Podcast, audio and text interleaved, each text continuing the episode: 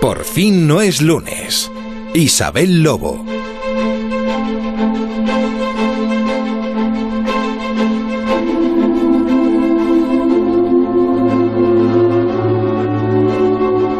Hola Isabel, encantada. La historia de hoy, por lo que he oído, trata de una niña que descubre dinosaurios.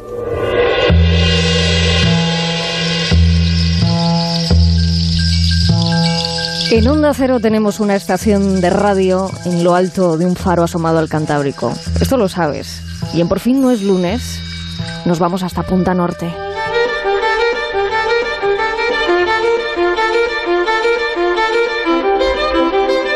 Porque es una hora extraordinaria para asomarnos a ese paraje envidiable desde el que Javier Cancho nos abre el mundo.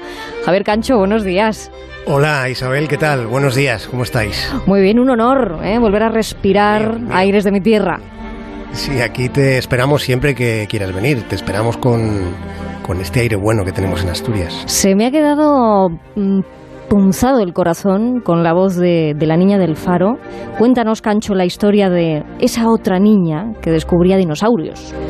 Pues mira, es la historia de alguien llamado Mary Anning, Mary que nació un año antes de que se terminara el siglo XVIII. Es una, una historia que, que parte de una aldea del sur de Inglaterra, en un lugar en el que los acantilados esconden evidencias fósiles de la vida que hubo aquí en la Tierra hace millones de años. Y a esta niña, a Mary le encantaba pasear por la playa, sentirse libre correteando sobre las aguas, pisando la arena que, que se hundía bajo los brincos que daba, desafiando al viento y al frío. Aquello le entusiasmaba, desde luego, pero había algo en concreto que le fascinaba más todavía y que era adentrarse en los confines recónditos que su padre le, le enseñaba en esos monumentos que son precipicios, esas catedrales naturales que se asoman al mar y que son los acantilados. El padre de Mary era ebanista, pero lo que más le gustaba a él, a ese hombre, era la búsqueda de cápsulas de tiempo. Lo que más le, le concernía era el rastreo de los fósiles, en lo que ahora se conoce entonces no, pero ahora sí se, se llama la costa jurásica, en la parte más meridional de las Islas Británicas. Y este hombre, el padre de Mary, le enseñó a su hija todo lo que él sabía de aquellos objetos petrificados. Pero un día, la infancia de Mary se quebró. Pues justo cuando nos estábamos poniendo cómodos, eh, Javier, resulta que, que nos vienes con esto, ¿no? ¿Qué sucedió? Espero que no fuera una, una desgracia de la que esta niña no tuviera resiliencia suficiente para salir adelante. Bueno, fue algo terrible lo que pasó y fue hacia la hora del crepúsculo. El padre de Mary Isabel estaba buscando fósiles en una zona donde había encontrado algunas piezas alucinantes, pero se le hizo tarde, se olvidó del presente, estando absorbido por aquellas porciones del pasado. El mal tiempo arreciaba, la oscuridad tomaba posiciones y en un instante todo se acabó porque resbaló y cayó por una pendiente del acantilado y aquella misma noche murió.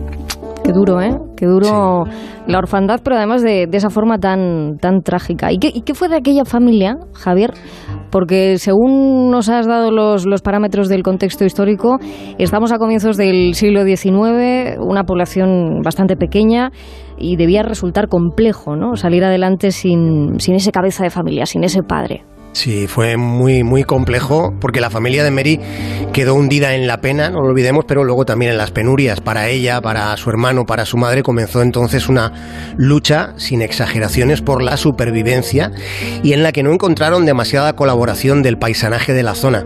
Algunos vecinos consideraron incluso que el destino había castigado el afán distraído del padre de Mary. Le consideraban, desde su ignorancia, culpable de, de tener poca constancia en el trabajo y demasiada afición a las piedras. Y un día, buscando entre las piedras, fue el hermano de Mary quien encontró un hueso diferente que a ella le llamó mucho la atención. Y después de aquello, Mary pasó horas, días, en aquel recodo que se erguía sobre la playa. Y con solo 12 años, Mary buscó, cavó y encontró y desenterró el que era el primer esqueleto completo de ictiosaurio. El ictiosaurio vivió en la era mesozoica, desde el Triásico inferior hasta su extinción en el Cretácico superior. Es decir, fíjense, estamos hablando de una época de la que han pasado Isabel, entre 245 y 90 millones de años. Y además, eh, unas fechas en las que se movía una niña prodigio como, como Mary, ¿no? Que, que no llegaba ni siquiera a ser adolescente y se da con, con ese hallazgo. No sé, no sé cómo se llevaría ni tanto en la época eh, ella, ¿no? ¿Cómo, cómo, cómo reaccionó? ¿Cómo salió? Bueno, fíjate, la, la, actitud de la comunidad científica fue eh, bastante ingrata con, con, la perseverancia de Mary Anning, porque tuvo muchísima perseverancia para llegar a desenterrar el esqueleto completo. Para empezar, el descubrimiento Isabel planteaba una idea muy turbadora a comienzos del 19, la idea de la extinción. Uh -huh. a, la, a, la, jerarquía eclesiástica de la época le resultaba bueno, inconcebible la posibilidad de que Dios permitiera la muerte de una especie.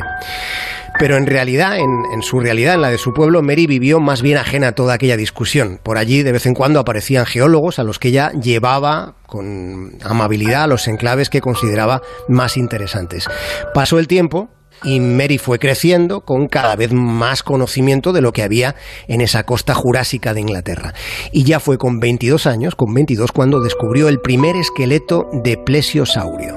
Dios crea los dinosaurios. Dios destruye a los dinosaurios. Dios crea al hombre. El hombre destruye a Dios. El hombre crea a los dinosaurios.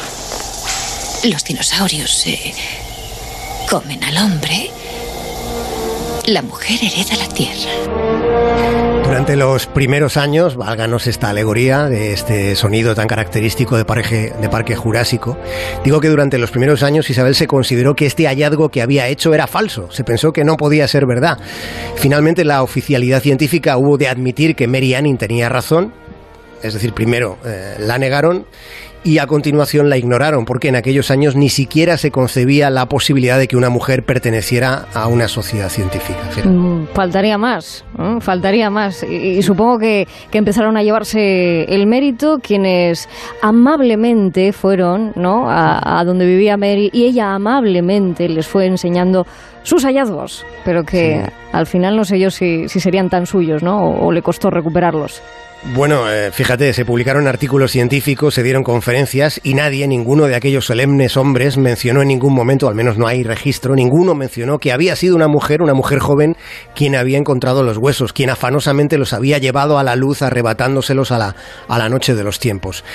Mary Anning era más que una experta, uh -huh. porque llevaba toda su vida buscando fósiles en aquella costa y, por ejemplo, ¿eh? era capaz de distinguir enseguida si lo que tenía delante era un coprolito. Ah, yo no.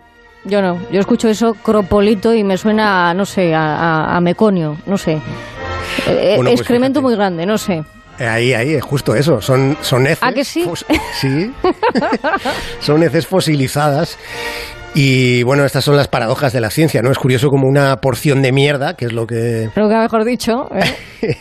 pues puede llegar a tener eso, consideración científica. Pero es que además los coprolitos, con ese recorrido que los científicos le dan, son pruebas directas, irrefutables incluso, de hábitos alimenticios de especies que ya no están, que se extinguieron. Así que en ocasiones encontrar esas porciones de caca y tenerlas entre las manos, pues te arregla el día si es que eres un paleoantropólogo.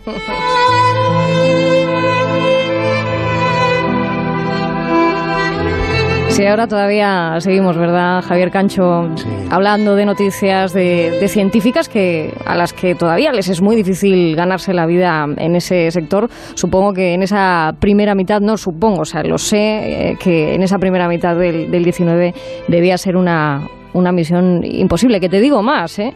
expresiones como las de no reconocer ese hallazgo a, a Mary por ser una mujer, espero que, que se queden como, como caca fosilizada ¿no? Eh, sí. en este 2019.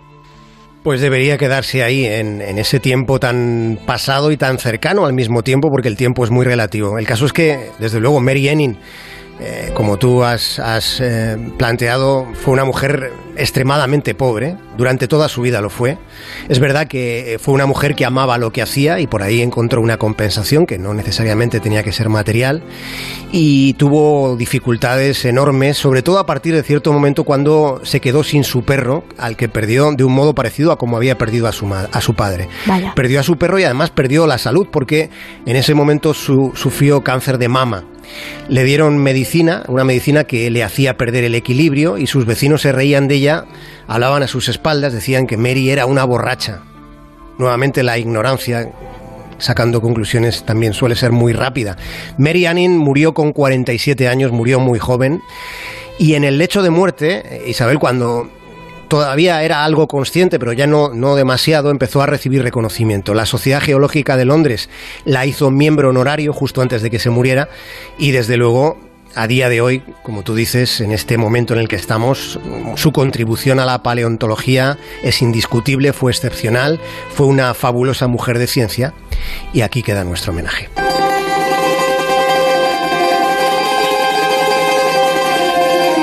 No sé por qué me da pero al ser la primera vez que me subo a este faro, me acabo de dar cuenta que la luz que proyecta nos la proyecta directamente hacia adentro. ¿eh? Eh, estas historias que cuenta Javier Cancho siempre tienen esa, digamos, estela de luz que nos lleva más allá, más allá del horizonte del mar Cantábrico al que estás asomado. Gracias, Javier Cancho. Gracias a ti por, por esas palabras. Gracias, Isabel. Un beso enorme. Te esperamos por aquí, por el norte. Claro que sí. Un abrazo. Por fin no es lunes. Isabel Lobo.